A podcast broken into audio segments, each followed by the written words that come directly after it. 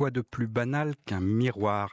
Toilette, le miroir dans la salle de bain. Sécurité, le rétroviseur dans la voiture. Santé, le miroir de dentiste.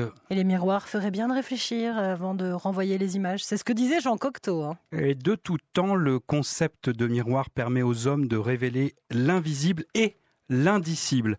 Ainsi, Narcisse se révèle à lui-même en tant qu'autre, en observant son reflet dans l'eau miroir, et il tombe amoureux de lui-même. L'enfer, c'est les autres, n'est-il pas? Comment Persée peut-il tuer la gorgone méduse sans croiser son regard mortel?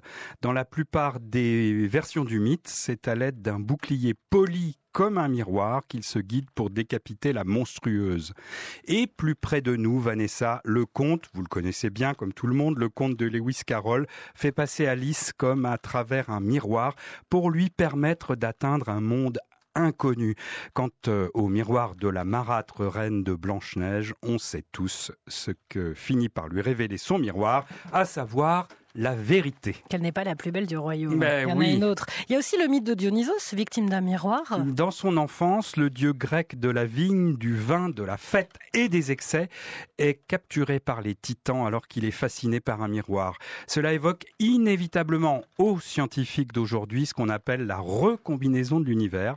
380 000 ans après le Big Bang, l'univers devient transparent à la lumière et voit ensuite se former les premières étoiles. La recombinaison de l'univers, vous dites Comment c'est tout ça? Ben pour l'essentiel, euh, Vanessa, ce sont les miroirs qui nous amènent des informations, les miroirs des télescopes.